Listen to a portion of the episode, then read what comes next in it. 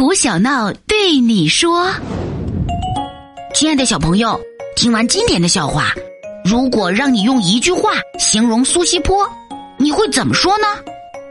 相信你肯定会毫不犹豫的回答：一个爱写诗的大懒虫。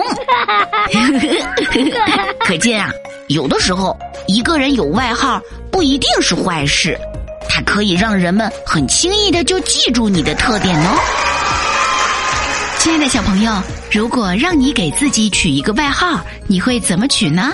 快留言和我分享一下吧！如果你喜欢胡小闹的笑话，记得要把快乐和小伙伴们一起分享哦。